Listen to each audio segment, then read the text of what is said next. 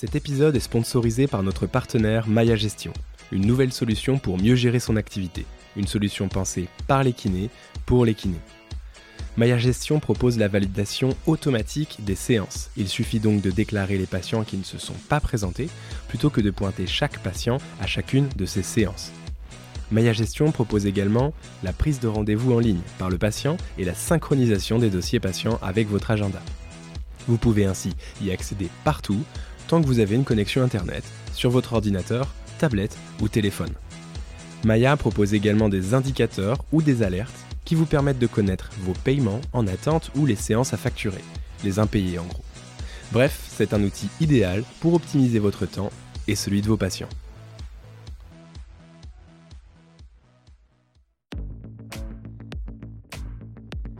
Salut, je suis Marius Lebray, cofondateur d'Health Impact, organisme de formation pour les kinésithérapeutes et les professionnels de santé.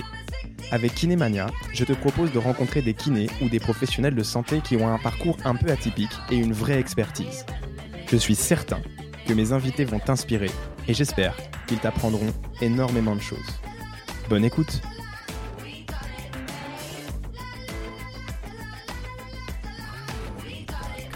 Bonjour à tous et bienvenue sur ce nouvel épisode de podcast euh, Kinémania. Aujourd'hui, j'ai le plaisir d'accueillir euh, un ami, mais aussi un collègue que certains d'entre vous euh, connaissent peut-être. Salut Émeric, comment tu vas? Salut Marius, bonjour à tous. Bah écoute, ça va bien. Je suis content là de, de partager ce, ce, petit podcast avec toi. D'autant que donc on est amis, mais on est aussi bon, collègues. On a on a travaillé ensemble, puis surtout on a cofondé Health Impact, qui est notre organisme de formation. Donc c'est peut-être aussi pour ça que certains euh, de nos auditeurs euh, te connaissent. Et ça fait deux ans que tu me tannes en disant Oh là là, tu m'as toujours pas invité euh, sur le podcast euh, Kinemania. D'autant que c'est Health Impact qui produit ce podcast. Donc maintenant, c'est chose faite. J'espère que tu es ravi d'être là. Tout à fait, je suis content. je pensais que tu n'étais pas un vrai ami parce que tu, tu voulais m'ignorer et m'éviter de, de, voilà, de, de, passer un petit peu sur tes bandes. Mais, donc là, le moment est arrivé, je suis content. C'est bon, donc j'ai évité le conflit diplomatique. D'autant qu'Anthony, notre autre collaborateur, avait déjà euh, était déjà passé dans un épisode sur les céphalées que je vous invite d'ailleurs à aller écouter. C'est un épisode euh, hyper intéressant sur la rééducation, la prise en charge des céphalées euh, contemporains, céphalées de tension. dans, donc dans cet épisode, vous, vous apprendrez plein de trucs sur bah, les réseaux de soins et sur ce qui est possible de faire quand on est kinésithérapeute et rééducateur. Ceci étant dit, nous aujourd'hui, on va pas parler des céphalées parce que d'une, moi j'y connais pas grand chose et je crois pas que tu sois un expert des céphalées. Euh, pas du tout, non. ouais, voilà. On va parler. Je, pense que c'est vraiment moins intéressant du sujet. Dont ouais, effectivement. je sais pas. Tu sais que euh, si t'envoies des pics comme ça euh, à Anthony, et eh ben, euh, on va pouvoir se rendre compte s'il écoute vraiment les podcasts. Euh, chose dont je suis pas particulièrement sûr. Euh, mais oui, on va parler d'un truc un peu plus intéressant. Euh, je, évidemment, je blague et on blague à notre goût. on va parler de l'échographie, l'échographie chez le kiné, enfin, pour le kinésithérapeute. Et puis, euh, donc l'échographie pulmonaire et diaphragmatique dans ton cas, et puis aussi des, des, des quatre membres, hein, puisque en fait c'est dans le cadre de, des maladies euh, respiratoires ou euh, des soins intensifs, mais on va aussi un peu parler bah, de ton parcours. Euh, parce que c'est toujours ce que j'aime bien euh, chez les gens que j'invite. Euh, tu as un parcours un peu particulier. Est-ce que tu peux te présenter? Je pense que tu le feras presque, enfin un peu mieux que moi, je pense. Vas-y, je te laisse te présenter. Ouais, bah, écoute, bah, donc je suis Mike Lenindre. Alors, effectivement, mon, parcours a commencé il y a maintenant de nombreuses années. Hein, c'est là où on, sent qu'on devient vieux. Alors j'ai commencé mes, mes, études supérieures par un DUT de, de, biologie en fait pour devenir diététicien. Bon, en gros, euh, je, je savais pas trop quoi faire de ma vie après le bac, donc euh, j'aimais bien la biologie, donc je suis allé, euh, je suis allé vers cette voie-là. Donc je suis devenu diète, et puis bon, en fait, c'est un petit peu comme ça que j'ai découvert l'univers hospitalier que, que je connaissais pas du tout avant. Et euh, j'ai vu un petit peu dans, dans ce cadre-là, bah, voilà, les différents professionnels de santé à l'hôpital. Et puis, euh, je me suis dit pourquoi pas kiné. Donc, euh, après ce, ce DUT diète, mmh. je me suis lancé dans dans la filière kiné en faisant le, le concours médecine à Rouen, qui, qui, était le même que le tien d'ailleurs, Marius. Et euh, je me suis retrouvé à, à l'école de kiné de, de Rouen, euh, où d'ailleurs on a voilà, on a fait pas mal de, de choses très constructives là-bas avec Marius. Euh, c'est là où on a appris à se connaître. Plein de choses. Voilà. Et donc, euh, bah après, c'est vrai que dans en, école de kiné, c'est vrai que j'ai jamais eu la, vocation hein, d'être kiné, parce que c'est quelque chose que j'avais pas imaginé avant de avant de rentrer dans, le concours. Mais dès, dès l'école de kiné, c'est vraiment le domaine respiratoire qui, qui m'a intéressé, passionné. Euh, à vrai dire, le reste, voilà, me faisait pas trop euh, pas trop kiffer. Donc, c'est pour ça que j'ai essayé de varier mes stages pour avoir un point de vue global sur, sur ce que faisait le kiné, mais voilà, dès, dès, euh, dès, le diplôme, je me suis lancé dans, dans le domaine respiratoire, et notamment bah, en commençant par, euh, par la réanimation et la pneumologie, mmh. euh, où j'ai commencé à l'hôpital du Havre. Et puis après, bah, c'est, c'est pas mal de du Havre où j'ai fait 90% de mes stages. Hein, tout à fait, tout à fait. Voilà, on s'est, on s'est pas lâché. On, on s'est bien marré, ouais. ouais, ouais c'était bien rigolo. Mais euh, du coup, voilà, donc euh, j'ai travaillé dans le domaine respiratoire, donc voilà, c'était réanimation, donc soins intensifs, la pneumologie, où il y avait de l'aiguille du chronique, avec notamment de la, réhabilitation respiratoire. Et euh, c'est là aussi, bah, avec les rencontres euh, que j'ai faites, enfin, donc j'avais déjà faites avant à l'école, que ce soit avec toi, Marius, ou avec Clément Médrinal, mmh. Euh, puis aussi par la suite avec Mathieu Delorme, un autre ami et collègue, où euh, bah, je me suis vraiment intéressé. Qui est aussi passé sur ce podcast. Je suis désolé, je t'interromps aussi, mais on, a tout le monde. Ouais. voilà. Mais du coup, voilà, c'est ces rencontres-là qui m'ont fait un petit peu après m'orienter sur le, le, parcours plus recherche que, que, clinique. Et donc, bah, on a fait, euh, j'ai fait ensuite un, un master de, de, recherche avec Marius et puis avec cet ami Mathieu. Et puis, bah, du coup, à force, bah, on, on, est arrivé sur la ouais, 2013, diplômé en 2014, je crois, ou Mhm. Ouais, c'est ça. Et puis, bah, j'ai commencé, ouais, j'ai embrayé du coup sur, euh, bah, sur une thèse hein, que j'ai terminée en, en, 2021. Et cette thèse portait justement sur, le, sur la thématique de l'échographie pulmonaire et diaphragmatique euh, euh, appliquée à la kinésithérapie respiratoire en soins intensifs. Ok, et la boucle est bouclée euh, pour le moment. Et aujourd'hui, tu fais quoi, euh, professionnellement parlant? Oui, je, ouais, je, heureusement tu le précises parce Comment que tu dire que, gagnes ta croûte? Euh, bah, de là à dire qu'en fait, euh, euh de, tu as fini ta thèse et que t'arrêtes tout, euh, t'es encore jeune, quoi. T'as des trucs à faire. donc, euh, qu'est-ce que tu fais aujourd'hui en tant que praticien, mais aussi en tant que alors chercheur slash coordination, encadrement de la recherche? Bah écoute, bah, là aujourd'hui, bon, j'ai plusieurs activités. Bah, j'ai une petite activité, activité, clinique où je fais de la réhabilitation respiratoire en ambulatoire avec un statut libéral au sein d'un hôpital, hein, l'hôpital Paris-Saint-Joseph dans, dans le 14e. Et euh, j'occupe aussi euh, du coup un poste de coordination de la recherche sur un, hôpital qui est situé en Seine-et-Marne et plus globalement en fait au sein de la fondation euh, qui est propriétaire de cet hôpital et qui est également propriétaire d'autres établissements hospitaliers où je coordonne la recherche euh, sur ces établissements. Donc bah, mon travail consiste vraiment en, l'accompagnement et puis la promotion de, la recherche médicale et paramédicale sur ces établissements hospitaliers.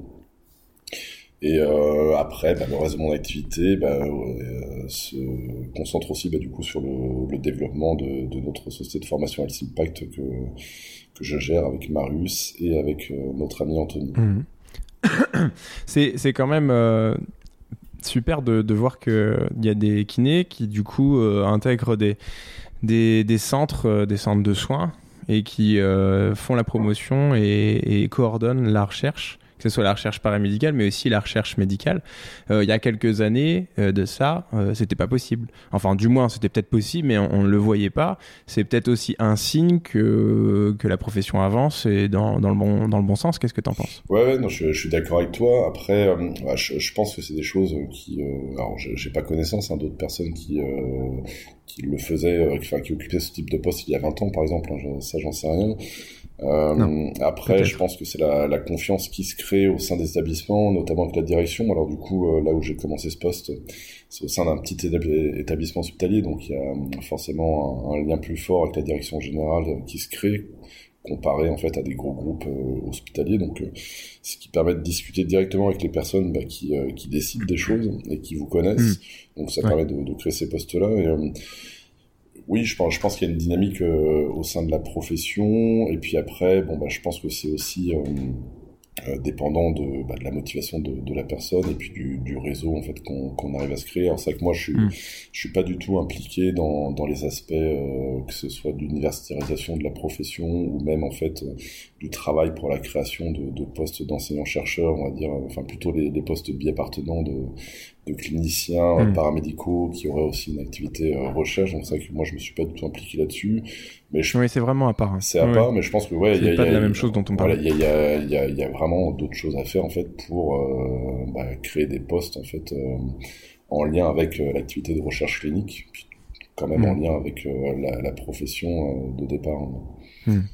Et alors, euh, du coup, bon, aujourd'hui, tu as, cette activité-là. On, va, on va aussi parler, euh, parce que c'est l'objet de notre discussion aujourd'hui, euh, parce que c'est ton expertise de l'échographie. Ça intéresse pas mal de gens. On voit, on voit que l'échographie a eu une, certaine, un certain essor dans les dernières années. On va dire les, ouais, les huit dernières années, du moins en France. On a vu pas mal de de rééducateurs qui s'occupent de, de, la rééducation musculo-squelettique, euh, parler de l'échographie, l'utiliser, voire peut-être un peu publier dessus.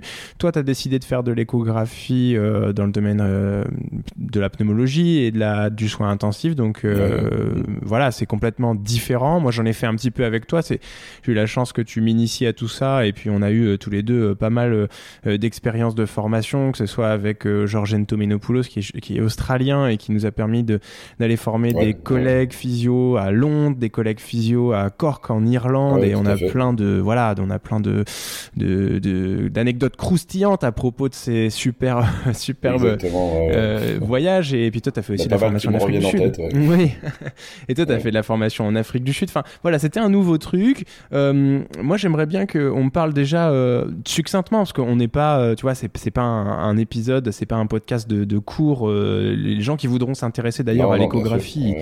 Ils peuvent euh, venir à nos formations, euh, t'en donnes, mais c'est en gros à quoi ça sert, quoi? Et puis après, on parlera de qu'est-ce qu'il en est aujourd'hui d'un point de vue traîne, quoi. Est-ce que est-ce que c'est toujours utilisé et est-ce que ça continue de l'être? Bah, à quoi ça sert euh, finalement? Alors c'est une bonne question, c'est une, question simple et puis en même temps compliquée. Enfin, elle implique pas mal de choses. Bah, c'est un, un, outil diagnostique. Je pense que les jeunes kinés se rendent compte peut-être plus que les, les plus vieux diplômés à l'époque de, enfin, du, vraiment de, de l'intérêt en fait primordial de, du diagnostic euh, quand on quand on évalue un, patient, un patient pour choisir son tu vas pas te faire que des amis en disant ça heureusement qu'il y a que des jeunes qui nous écoutent. Ah bah après je parle je parle non, des mais vieux, on s'en fout, on s'en fout et puis après bon voilà de toute façon c'est voilà, de dire de, de, ce qu'on pense et puis c'est sujet à discussion oui, exactement. mais je parle des, des, des vieux diplômés mais comme moi je l'étais en fait euh, je me considère maintenant comme un, un, vieux diplômé hein, surtout quand on remplit les les enquêtes de questionnaires des, des, jeunes diplômés quand ils nous, mettent dans des catégories d'années de, de, diplôme, ben voilà, je change de catégorie maintenant. Mais, je me sens bien. Mm-hmm. Mais euh, c'est plutôt voilà le euh, s'intéresser au versant diagnostic plus que directement traitement. Et je pense que là il y a un changement de culture euh, entre l'ancienne génération et la nouvelle génération. Mais je parle voilà au moment du diplôme. Parce qu'après évidemment il y a des plus anciennes générations qui qui au fur et à mesure de leur pratique, bah, voilà, euh, s'adaptent mm. et puis on euh, suit évoluer, revoit, voilà, on suit évoluer. Donc c'est vraiment du coup un nouvel outil diagnostique qui va apporter euh, qui va apporter bah, de, nouveaux éléments en termes d'information sur l'évaluation du patient. Donc là, je parle dans le domaine respiratoire, hein, qui, qui, est mon domaine et qui est euh, le domaine dans lequel s'applique l'échographie pulmonaire diaphragmatique. Et donc, ça va nous, apporter de, nouvelles informations qui vont être utiles bah, au diagnostic qu'on va poser. Alors, euh, je m'embarrasse pas du tout euh, en, en, utilisant le terme diagnostic. Hein. Je vais pas à chaque fois euh, m'emmerder à, dire diagnostic kiné, diagnostic médical, parce que je trouve que c'est vraiment. Voilà, ça devient insupportable et c'est un peu, c'est un peu, c'est risible quoi. Enfin, comme, comme, disait mon prof de philo au lycée, c'est de l'onanisme intellectuel, hein, donc de la masturbation intellectuelle. Voilà. Ouais, ouais, ouais, voilà, on, on, fait du diagnostic, et après le tout, c'est euh, ce diagnostic, c'est euh, l'utiliser euh, dans le cadre de, de nos compétences, c'est tout. Et Donc, oui, c'est ça qu'il faut dire. Hmm. C'est ça qui est important en fait de, préciser. Après, le reste du temps, on peut utiliser le terme diagnostic, il n'y a aucun problème. Bien sûr. Moi, j'ai pas de problème avec ça. Voilà. Après, voilà, on est, on est vigilant dans, dans, le cadre de nos relations professionnelles pour pas pour ne vexer personne. Donc, en tout cas, l'échographie mm -hmm. a son rôle vraiment dans, dans l'aide au diagnostic du kiné bah, en gros, voilà, le but c'est de savoir en fait quel est le problème du patient pour savoir comment on va le traiter. c'est plutôt euh, clair et encore que il y a quand même pas mal de choses en fait qui mériteraient d'être revues et puis qui sont pas encore certaines dans le on va dire dans le choix du traitement en fonction de telle euh, telle problématique chez le patient. Mais en tout cas l'échographie sa place elle est dans euh, l'aide bah, à déterminer le problème du patient pour que le kiné puisse choisir sa stratégie thérapeutique c'est là où se place okay. d'écho du, poumon et du diaphragme. Et, euh, dans, dans, le domaine du suivi aussi, ou plus euh, uniquement euh, sur le côté diagnostic enfin, Je veux dire, le monitorage quoi, de, ce qu'on fait. Ouais, non, tu fais bien de rebondir là-dessus, puisque oui, il y a, y a, effectivement le diagnostic, euh, donc euh, qui va nous permettre de, de, cibler un problème pour pouvoir proposer une solution thérapeutique. Mais après, une fois qu'on a mis en place le traitement, il y a effectivement le, le, le monitoring de, de l'évolution du patient, enfin en tout cas de son problème, et l'échographie va pouvoir nous permettre, dans certaines situations, de suivre un petit peu l'évolution du problème et savoir euh, notamment s'il euh, y a une réponse plutôt positive, négative ou pas de réponse à la thérapie qu'on a mis en place. Et ce qui permet de se retourner et puis de, de réadapter le, le, traitement ou alors de, de réorienter le patient euh, vers un spécialiste. Mm. Effectivement, il y, a, il y a aussi l'intérêt dans le monitoring du, du patient et, et, de son problème respiratoire. Ok. Donne-nous un, essaie de nous donner un exemple un peu concret. Euh, tu as un patient qui arrive avec euh, je sais pas, un tableau clinique euh, un peu simple que tu peux décrire, et puis boum, tu fais une écho et ça te donne une information qui te permet ensuite de mettre en œuvre quelque chose. Est-ce que tu peux nous donner un, cas école un peu tu Ouais, bah ouais, bah il y, en a pas mal. Alors après, on va dire le un, petit cas qui est, qui est purement fictif, mais en fait, je pense que n'importe quel kiné qui a eu affaire des patients, que ce soit en soins intensifs, réanimation, même en pneumologie ou même en, ville. Hein. C'est euh, du coup euh, le patient qu'on examine. Euh, donc voilà, on fait le, bilan clinique habituel. On va aller faire nos percussions, on va aller ausculter le, patient, observer du coup son, thorax. Et quand on se retrouve devant un, petit triptyque clinique où le patient a par exemple une abolition du murmure vésiculaire, une hypomobilité thoracique, une, voire même une matité à la percussion. Dans cette situation-là, euh, on est un petit peu euh, embêté puisque du coup il y a différents diagnostics possibles. On peut euh, très bien avoir en face de nous euh, une atectasie, un épanchement pleural, une paralysie du diaphragme, une pneumopathie, enfin vraiment tout un tas de, de, de pathologies possibles et qui entraînent une stratégie thérapeutique radicalement différente. Euh, et dans cette situation-là, donc le, le, seul moyen en fait de, de faire un petit, le diagnostic différentiel, en général, c'est d'avoir une imagerie. Donc quand on a même à l'hôpital, mmh. que quand vous êtes en réanimation, alors il y a, un petit peu des changements de pratique en termes de, pratique de la, radio de thorax. Il y a des services où elle est journalière, euh, donc elle est euh, assez importante. Euh, et puis il y en a d'autres où du coup c'est vraiment en fonction de, l'état du patient. Mais dans tous les cas, il est rare que vous aurez une radio de thorax dans les, on va dire dans l'heure en fait qui suit avant ou après votre votre évaluation du, du, patient.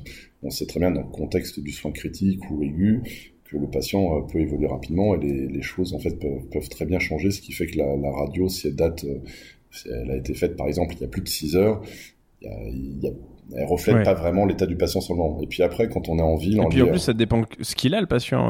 Enfin, la radio de thorax, en plus, elle peut être pas du tout informative en fait. Euh, peut, ah oui, complètement. Bah, après, c'est vrai voilà, il y, y, a un autre sujet par rapport à ça. Hein, c'est du coup euh, bah, la précision diagnostique de, de, la radio de thorax. Euh, comparé ouais. par exemple à, à l'échographie qui nous intéresse maintenant.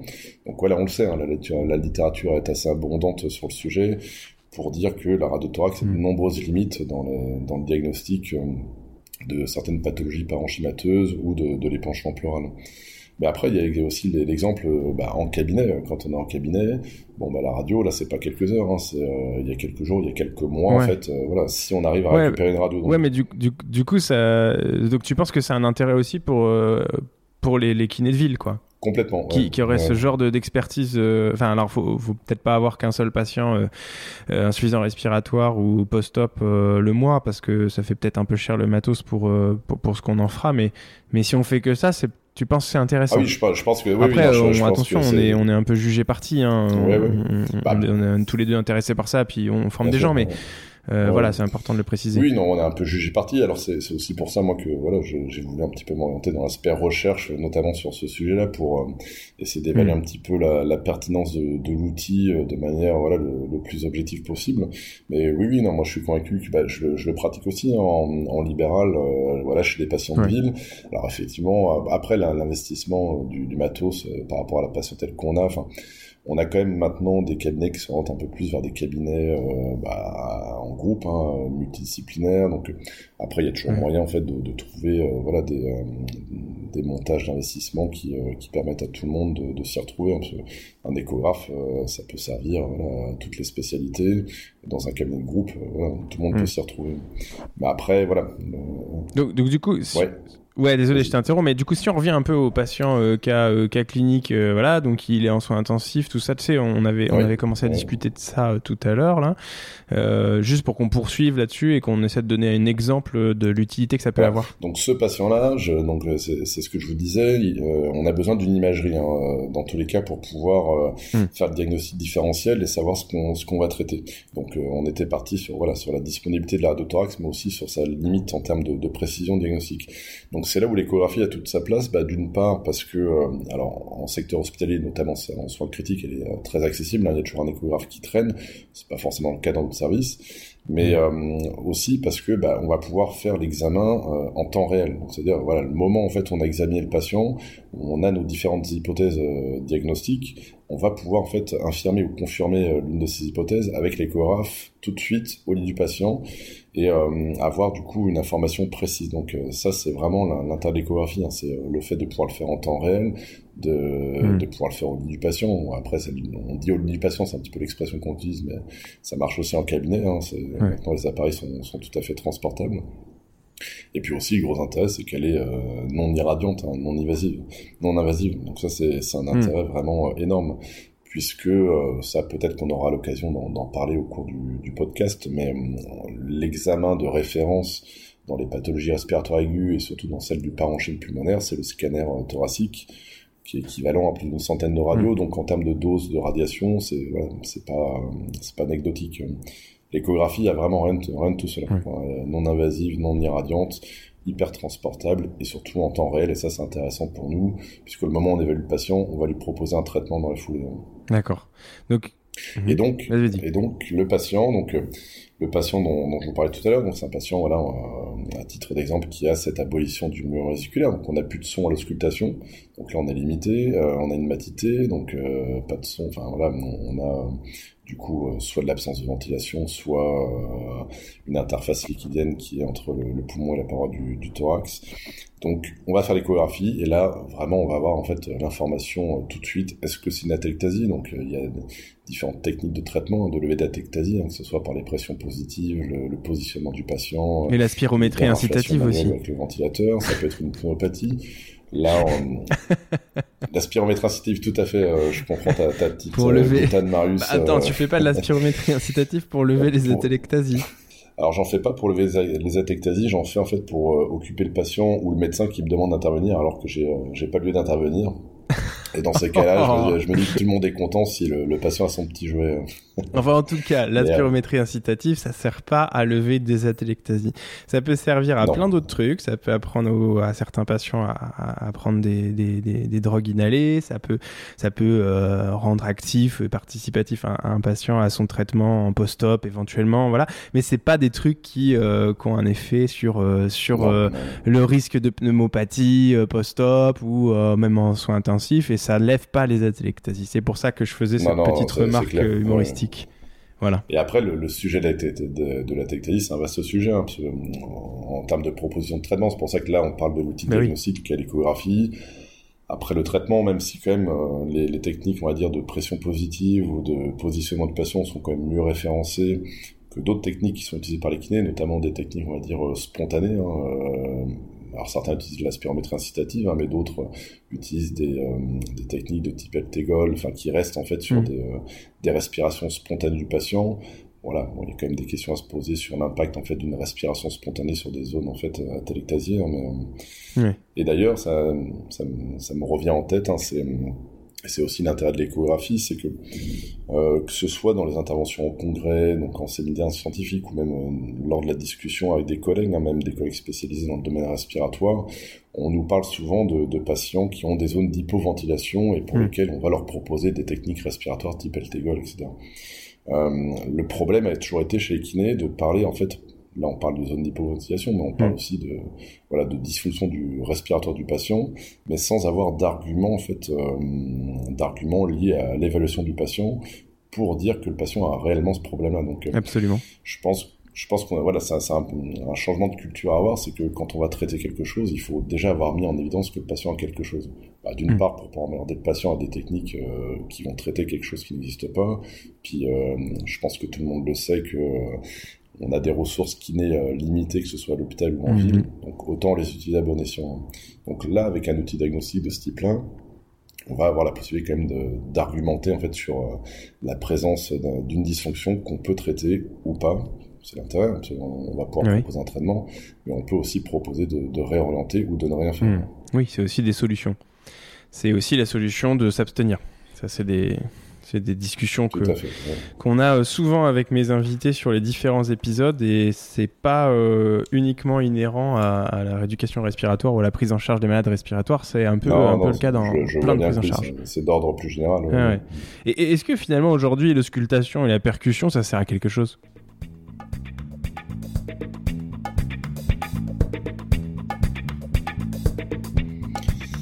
Alors, enfin, j'avais eu l'occasion de faire un petit peu de, de biblio sur la précision diagnostique des, des différents aspects de, de l'examen clinique. Alors, a priori, oui, quand même. Hein, même si la, la précision diagnostique mhm. est, pas folle, hein, elle est pas extraordinaire, ça permet quand même fait d'orienter parce que l'échographie, on va pas la faire déjà de, de manière, mais comme la radio, hein, comme le scanner, on va pas la faire de, de manière systématique chez tous les patients. Mm.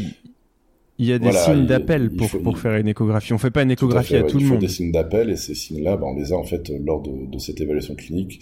On va utiliser quand même voilà l'examen clinique avec la palpation, la percussion, l'auscultation.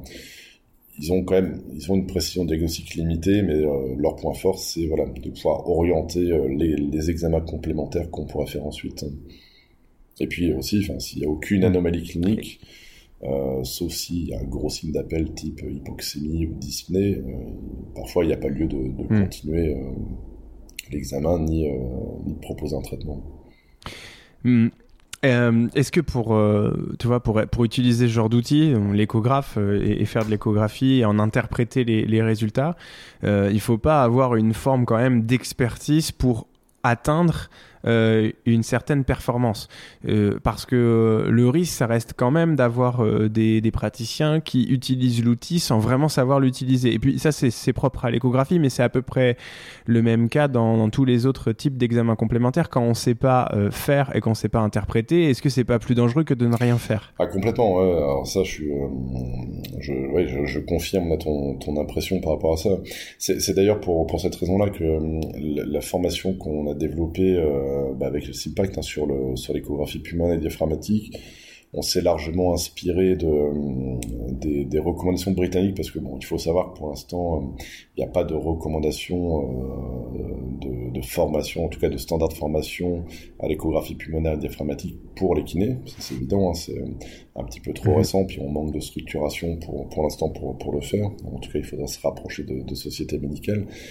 Mais dans ces recommandations britanniques, voilà, euh, ce qui est important en fait à mettre en évidence et euh, à apprendre euh, aux participants à ces formations-là, c'est de savoir en fait quand laisser la main et de savoir quand ils ne se sentent pas capables d'interpréter ce qu'ils voient à l'échographie pour éviter justement une mauvaise interprétation et du coup un mauvais diagnostic et un mauvais traitement, ça c'est clair. Mmh. Qu'est-ce qu'on peut voir sur un diaphragme en fait quand on fait déjà on met comment on fait pour voir le diaphragme euh, avec avec un échographe euh, Qu'est-ce que tu en penses des, des gens qui euh, qui palpent le diaphragme avec leurs doigts pour pour pour pour en faire l'évaluation? Ouais, dis-nous ce que tu ton avis là-dessus. Alors, euh, alors, sur les, déjà sur les outils d'évaluation du diaphragme, euh, je suis euh, assez euh, critique sur l'évaluation clinique. moi, ça me semble vraiment très farfelu. Alors, oui, on peut sentir, ça c'est clair, on sent le, diaphragme bouger quand on met une main sur l'abdomen du patient, mais par contre, en termes d'évaluation de, de, sa fonction, là, je, je vois pas comment en fait on peut faire. Alors, j'ai entendu que certains thérapeutes manuels pouvaient en fait sentir les contractures du diaphragme. Je, les admire. Que ils ont une, une, dextérité, en tout cas une, hypersensibilité tactile qui, euh, qui, leur permettent de voir des choses bah, que qu'aucun de nos autres outils diagnostiques n'arrive à déceler. Et si demain, et si demain je perds euh, la moitié de mon, de mon, de mon audience, c'est parce que j'avais la moitié de, de, thérapeutes manuels qui, qui faisaient de l'évaluation de, de contracture de contracture musculaire du diaphragme et je saurais pourquoi. Mais non, tu vas, tu vas l'augmenter ton audience, ils vont tous euh, m'insulter en commentaire. Ah, c'est vrai. Et c'est pour ça. Faites-le, n'hésitez pas. Commentez, insultez, ça fait du référencement. Tout à fait. Non, mais oui, c'est pour, ça que je te menais là-dessus, c'est qu'en fait, c'est un peu compliqué de tout ça. Enfin, ouais, c'est une vraie question. C'est que déjà, ça, ça, aussi, ça permet aussi de discuter de comment ça place, on doit placer une sonde pour évaluer un diaphragme. Et tu vas en parler, mais pour, pour, le voir et, dans certains cas, en plusieurs chez certains patients qui ont une, une, forme de, de, de, comment dire qui, euh, qui, ont une forme particulière, qui sont euh, obèses ou qui ont une grosse masse graisseuse, ça peut être compliqué. Donc imaginez mettre vos mains, à aller chercher. Voilà, c'est ça que je voulais dire. Alors pour revenir, oui, sur, euh, enfin, sur la question que tu posais hein, par rapport à l'évaluation du diaphragme, les, outils habituels d'évaluation du diaphragme sont, sont assez limités hein, si on veut une, euh, voilà, une véritable précision diagnostique évaluable. Euh, on a des petits outils euh, en tant qu'iné, hein, comme la mesure des pressions inspiratoires ou de ce type-là, qui restent voilà, des, des, outils qui ne sont pas électifs de l'évaluation du diaphragme c'est une évaluation un peu plus globale en fait de, de, la force inspiratoire, mais quand on veut évaluer directement le mhm. diaphragme, euh, le gold standard, ça reste la, la mesure des pressions euh, transdiaphragmatiques par stimulation magnétique cervicale. C'est un outil très hmm. spécialisé qu'on retrouve absolument pas. Euh, Donc c'est pas un truc qu'on va faire en soins intensifs si on suspecte non, alors dans, euh, dans une certains services, oui, hein, à la pitié, ils, le font, mais pas de manière courante, mais parce que c'est voilà, c'est un des en diagnostic, enfin, dans, en soins courants ou dans, dans, dans le cadre de la recherche, ils le, font? font bah, le, plus souvent dans le cadre de la recherche. Après, ils sont capables de le faire dans le soin courant, mais bon, je, pense que en ah termes de ressources humaines et euh, voilà, de, de spécialistes que ça nécessite, c'est plutôt ponctuel. Pour avoir déjà fait de la stimulation magnétique, euh, je peux vous dire que c'est un petit, euh, c'est un petit setup quoi. Et du coup, l'échographie, là devient, puis là on commence pour le coup à avoir de la littérature euh, qui commence à, valider un petit peu son intérêt, parce qu'il y a eu pas mal de justement d'évaluations de l'échographie du diaphragme comparée à, ce gold standard, et c'est véritablement le, seul outil non invasif disponible bah, en routine clinique pour évaluer directement le diaphragme. Je parle, pas, je parle bien directement. Ça ne veut pas dire que l'échographie du hmm. diaphragme est le seul outil qui permette de prédire l'issue du sevrage de la ventilation mécanique. Ou, voilà. En tout cas, pour l'évaluation spécifique du diaphragme, c'est le seul outil de routine clinique qui est disponible et facile d'utilisation. Donc après, évidemment, bah, tu me disais, il y a des limites, tu parlais des patients euh, obèses. Bon, il y a des limites euh, cliniques hein, dans l'évaluation du, diaphragme, mais bon, l'obésité est aussi une des limites de l'échographie. Hein, ça, ça, va forcément nuire à la qualité de l'examen quand on a une couche euh, graisseuse importante. De la même façon, quand on a des, patients, des patients post-chirurgie avec des, des gros pansements, ça va quand même euh, limiter la possibilité d'évaluation avec la sonde d'échographie, puisque la, sonde, on la pose directement sur la peau. Et puis, puis ça dépend pas mal de, de l'anatomie aussi. Enfin bon, dans la plupart du temps, on, se débrouille bien, mais bon, on est tous fait différemment. Et des fois, euh, c'est plus difficile d'abord euh, chez certains que chez d'autres. Et puis, ça dépend en plus si on veut aller voir à gauche ou à droite, hein, parce que tu peux en dire un mot pour l'échographe, mais ceux qui aiment bien l'anatomie, vous vous rappelez un peu l'anatomie abdominale et thoracique, et c'est pas la même histoire d'aller voir un diaphragme à gauche qu'à droite. Non, tu fais bien le dire. Bah, effectivement, en fait, quand on va évaluer le diaphragme euh, à l'échographie, on va utiliser ce qu'on appelle une fenêtre acoustique. Donc c'est euh, bah, dans l'abdomen, on va utiliser un organe euh, qui va nous permettre de transmettre les ultrasons et aller visualiser la, coupole diaphragmatique. Donc quand on est à droite, on utilise le foie qui est assez volumineux et qui, nous permet en fait vraiment d'avoir une bonne fenêtre pour aller évaluer la, la coupole diaphragmatique qui passe en fait sur la face supérieure du foie et sur la face postérieure. Donc on va pouvoir l'évaluer dans ces zones-là. Et quand on va à gauche, bah, effectivement, c'est un peu plus compliqué puisqu'on a l'estomac, on a la rate qui est beaucoup plus petite. Et là, du coup, voilà, on va devoir chercher un petit peu se dépatouiller pour trouver euh, une zone qui, vont, euh, qui va nous permettre de, de visualiser le diaphragme. Mais c'est pas simple et c'est d'ailleurs pour cette raison-là. Ouais, non, c'est pour cette raison-là que du coup, euh, bon, la précision diagnostique de l'échographie du diaphragme à gauche est limitée. Après, en soi, c'est c'est pas un gros problème. En fait, après, tout dépend de, ce qu'on souhaite évaluer dans le diaphragme, mais euh, on peut imaginer la situation assez fréquente du patient en cours de sevrage de la ventilation mécanique. On sait que le diaphragme fait partie quand même des, des causes importantes euh, d'échec de sevrage, mmh. en réanimation. Et d'ailleurs, l'utilisation de l'échographie, quand on commence à s'y mettre, on commence à, à repérer. À, à mettre en évidence de, de nombreuses dysfonctions diaphragmatiques qui n'étaient pas évaluées cliniquement. Et ça, ça peut permettre déjà de hmm. prédire l'issue du sevrage, mais aussi de d'expliquer des, des, échecs euh, d'extubation. Mais, euh, mais on, va du coup dans ces situations-là s'intéresser à une des deux coupoles. En fait, ça, ça dépend un petit peu du contexte clinique. En réanimation, bah, le plus fréquent, c'est une fatigue ou une dysfonction bilatérale. Après, dans certaines chirurgies, euh, ça va être plutôt des, des paralysies unilatérales. Mais là, ce qu'on veut savoir, c'est est-ce que ça bouge ou est-ce que ça bouge pas. Et ça, globalement, à gauche ou à droite, on est capable de savoir. Quand on a, quand on a besoin de plus de précision, évidemment, on va, on va plutôt aller euh, réaliser l'échographie à droite.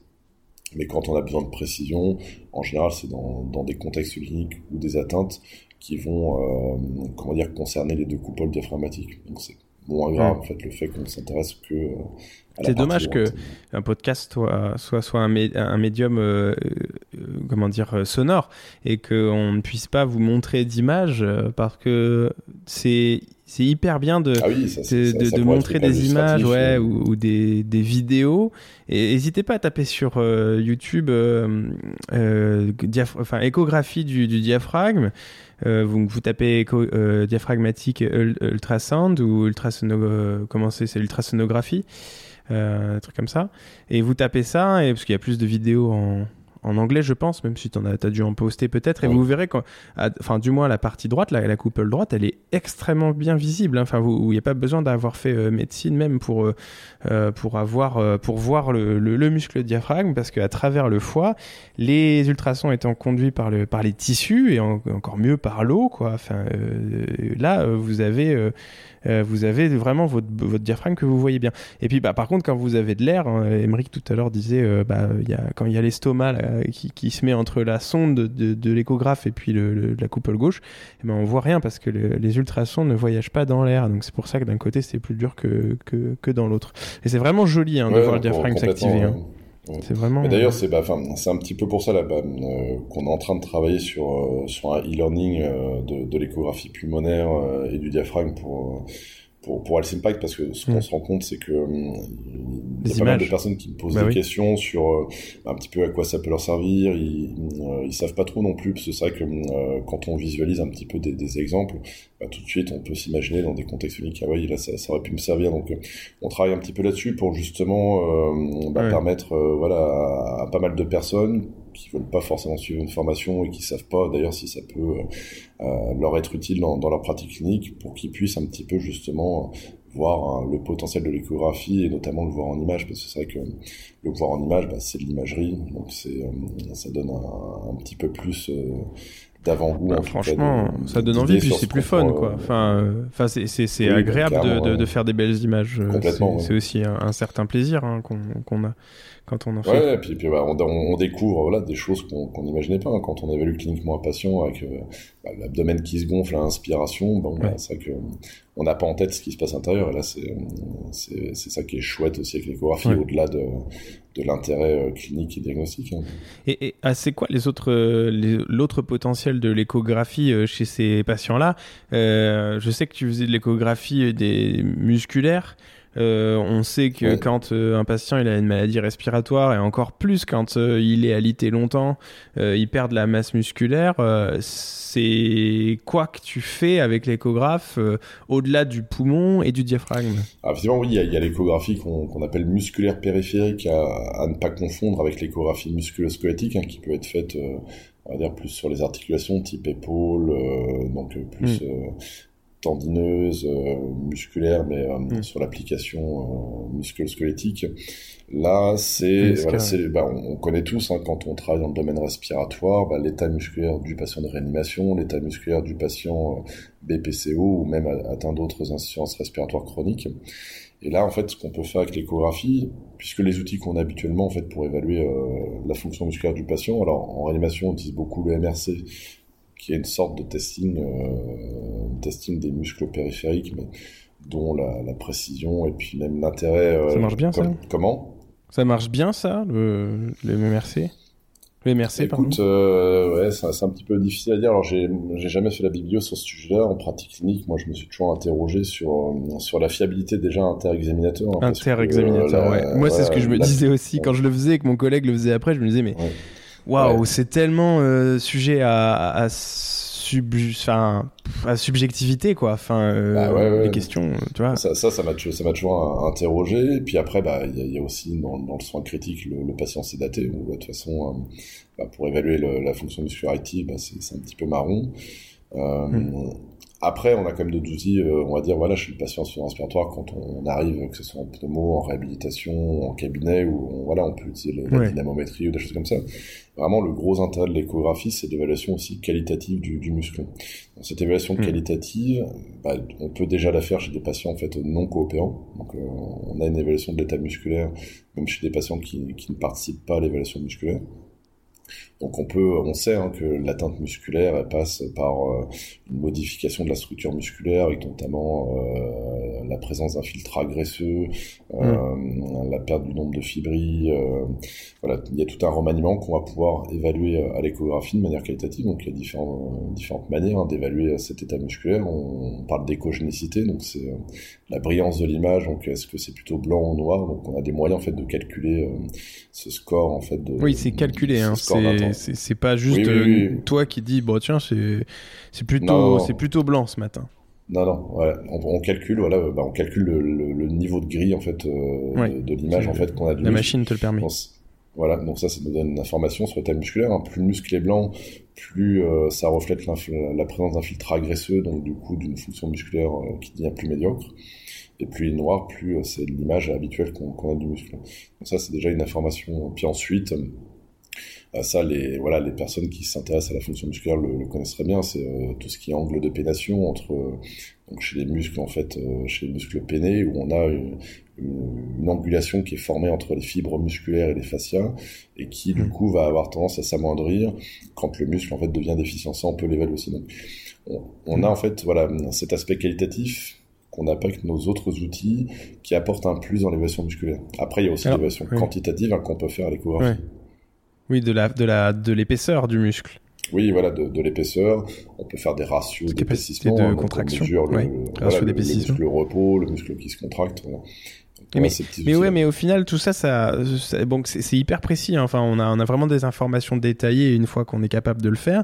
Mais qu'est-ce que ça va changer sur une prise en charge euh, kinésithérapie? On, parlait tout à l'heure de, de l'intérêt diagnostic et du monitoring des, de l'échographie pulmonaire et diaphragmatique. Mais ici, dans ce cas précis. Alors, tu as, bien raison de le souligner, parce que d'ailleurs, enfin, euh, je sors un petit peu du sujet, mais euh, on l'avait vu, on avait vu un petit peu l'engouement euh, qu'ont eu les kinés pour l'échographie suite à l'avis de l'ordre sur euh, l'utilisation de l'échographie par les kinés, où l'ordre avait rendu un avis positif et du coup il y avait eu un petit emballement, que ce soit chez les organismes de formation ou chez les, chez les kinés, pour faire de l'échographie notamment musculosquelettique, parce que ça, je pense que ça représente en termes de proportion de, de kiné une proportion plus importante.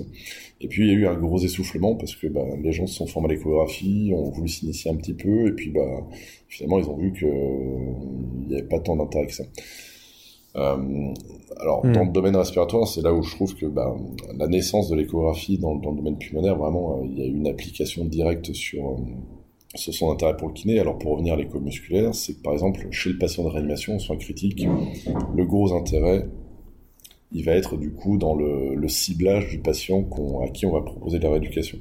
Quand je vous parlais de, de l'évaluation qualitative du, du muscle, on va pouvoir en fait repérer des patients dès les mhm. premiers jours d'hospitalisation qui vont avoir euh, une tendance à un déclin de, la fonction musculaire. Tout de suite des signes. tous les patients sont différents. Et c'est eux qu'on doit réhabiliter le plus intensivement possible. C'est ça Parce que, c'est là aussi un champ de culture. Je pense qu'il faut arrêter, arrêter de, raisonner de manière systématique et de proposer le, même traitement et le même niveau d'intensité de prise en charge à tous les patients.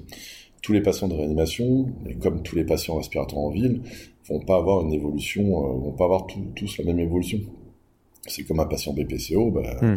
il y en a certains qui n'ont pas besoin de nous et d'autres qui vont avoir plus besoin de nous. On va pas leur proposer à chacun le même traitement. En réanimation, c'est pareil. Il y a des patients qui vont très bien s'en sortir sans intervention du kiné.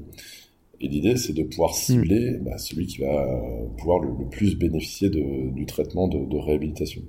Et dans ce cadre-là, quand on parle de l'échographie qualitative, c'est dès les premiers jours, donc même quand le patient est sédaté inconscient, on va pouvoir en fait euh, en trois jours euh, identifier les patients qui ont une dégradation musculaire beaucoup plus rapide que les autres.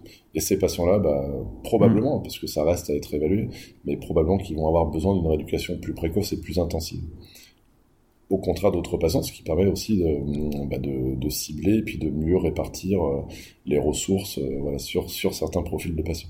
D'accord. Pour, pour, terminer un peu nos, notre entretien, je, je, voulais te poser une question qui, à mon avis, euh, a, germé dans, la, dans, dans l'esprit de pas mal de nos auditeurs. Ça coûte combien un système comme ça, un échographe? Parce que on a pas mal entendu euh, des prix mirobolants. Je pense que ça dépend aussi des machines. Aujourd'hui, combien on doit dépenser si on veut un, device qui fonctionne à peu près bien pour euh, ce qu'on doit faire en kiné hein? Attention, je pense qu'il y a une grosse gamme de, machines.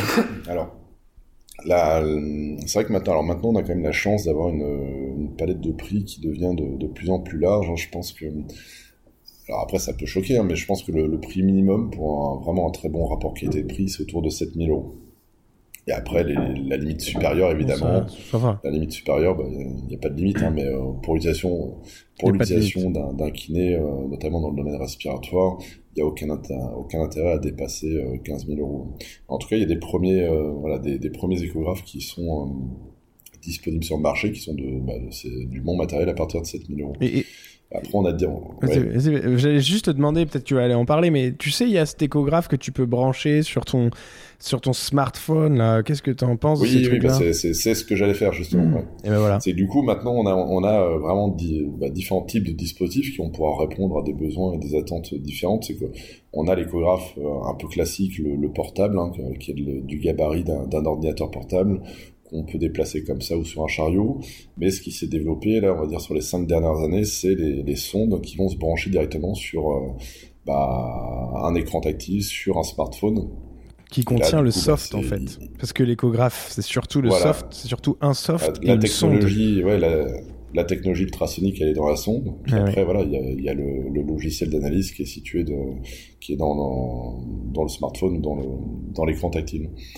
Et euh, alors ça, bah, l'avantage c'est que c'est euh, hyper euh, hyper maniable, ça, se transporte partout, ça prend pas de place. Et puis bah, il y a même des certains fabricants bah, qui ont développé voilà, ces, ces sondes-là à des prix accessibles. Hein. Quand je parle de 7000 euros, c'est sur ce type de, de matériel que hmm. ça commence. Ouais, ouais. c'est pas mal. Hein. C'est pas mal du tout. Donc c'est plutôt abordable. On, on voit que c'est plutôt abordable. Surtout que, bon, euh, il y a pas mal de, de, cabinets qui s'équipent avec du matériel euh, autre que des matériels, du matériel d'échographie, hein, donc plus à visée euh, thérapeutique, si je puis dire, avec des grands guillemets, mais qui coûtent parfois beaucoup plus cher que, que 7000 euros. Et, et, donc, du coup, pourquoi pas, quoi. Après, encore une fois, il faut vraiment pouvoir identifier l'intérêt, la pertinence de, de faire de l'échographie dans sa, dans sa pratique de tous les jours. Alors après, voilà, c'est comme ça, effectivement, il faut, faut, se renseigner un petit peu hein, sur l'intérêt qu'on peut en avoir en, pratique clinique, mais finalement, voilà, cette question du prix, bah, voilà, je, je l'ai euh, quasiment à chacune de mes interventions au congrès. Euh, la fin, on me demande mais, mais combien ça coûte. Euh, comme je disais tout à l'heure, il, y a, aussi ce, ce, changement de culture euh, par rapport au diagnostic et au traitement. Euh, sur les dernières décennies, le kiné, euh, notamment en, ville, en cabinet, était beaucoup plus enclin à investir dans du matériel de traitement, même sans savoir si euh, réellement ce, traitement avait une efficacité. Par contre, voilà, ouvrez les guillemets, ultrasons, fermez les guillemets. c'est un bon exemple. Puis après, on en a d'autres. Hein. Je pense qu'on en a à l'appel. Hein, Il n'y a qu'à aller faire un petit tour dans, dans le matériel qu'on peut voir sur certains salons et on, voit que voilà. Ouais, on va pas citer de, marque, sinon on va, se prendre un, on va se prendre un procès au cul, mais des trucs incroyablement euh, farfelus. Euh, ça peut monter très haut voilà, dans, dans ce qu'on peut hmm. proposer, mais euh, en fait, je pense qu'il y a un champ de culture à avoir sur bah, soit investir hmm. sur le diagnostic, au même titre qu'investir dans le traitement, hmm. parce que on pense que bah voilà c'est plus important d'investir dans le traitement mais euh, si on se rend compte quand même alors dans le domaine respiratoire je le connais mieux donc c'est vrai que j'ai plus de facilité à le dire mais en gros en général le, traitement coûte pas cher dans le domaine respiratoire par contre il faut savoir lequel utiliser pour savoir lequel utiliser bah, c'est mieux d'avoir des, des, une capacité diagnostique assez précise mais je pense que ça peut s'appliquer à d'autres à d'autres spécialités mmh. Où on peut quand même avec des moyens simples proposer un traitement efficace.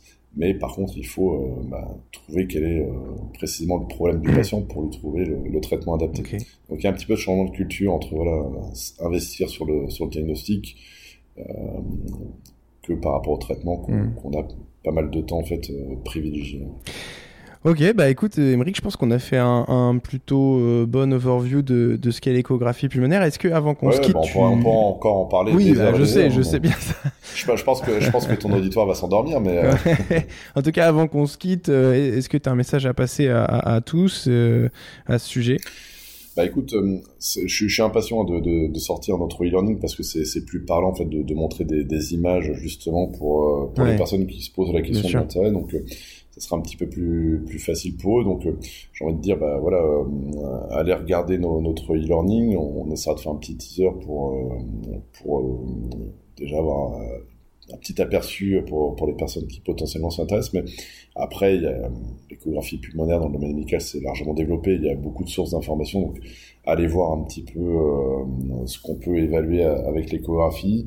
Et euh, vous verrez que ça correspond en fait à, la plupart des situations cliniques qu'on rencontre dans le domaine respiratoire, qu'elles soient aiguës ou, hmm. plus chroniques. Et vraiment, ça, ça change, du coup, euh, ça va changer votre pratique. Et euh, du coup, pour, pour terminer, bah, je vais juste rappeler qu'on a fait une publication justement récente dans Thorax avec mon collègue australien justement qui euh, vrai. qui du coup a évalué euh, l'impact que pouvait avoir l'échographie pulmonaire euh, et diaphragmatique sur le choix de traitement en kiné respiratoire donc axé sur le soin intensif et l'un de nos résultats principaux c'était que dans presque 70% des, des, situations il y avait un changement de traitement par le kiné suite à, à la réalisation d'une échographie donc a quand même mis en évidence que l'échographie impactait le processus de décision mm. clinique, donc la, pratique, la pratique euh, euh, clinique. Ok, et eh ben écoute, euh, merci beaucoup. Je mettrai cette référence en description du post. Je te remercie pour ton temps ah, et puis je te souhaite une très bonne, très très bonne soirée ou journée. Ça dépend, ça dépend quand je publierai ce, ce, podcast. Et bon, je pense que là tu auras une très bonne journée puisqu'on est en plein après-midi. Mais je te dis à la prochaine et je vous dis à tous euh, à très bientôt et merci euh, d'être de plus en plus nombreux à écouter euh, ces épisodes avec nous. Ciao. Ça marche. Merci à toi Marius et merci à tous de nous avoir écoutés. Salut. Ciao. Bravo. Tu as écouté cet épisode jusqu'au bout. Si tu as aimé le contenu de cet épisode, merci de le partager à au moins deux de tes confrères, de t'abonner et de mettre une note 5 étoiles sur la plateforme que tu utilises pour nous écouter hyper important pour nous. Si tu t'intéresses à la formation continue, n'hésite pas à aller faire un tour sur www.health-impact.fr. Tu y trouveras des cours de qualité avec des cliniciens chercheurs dans plusieurs champs de la kinésithérapie. D'ici là, rendez-vous au prochain épisode.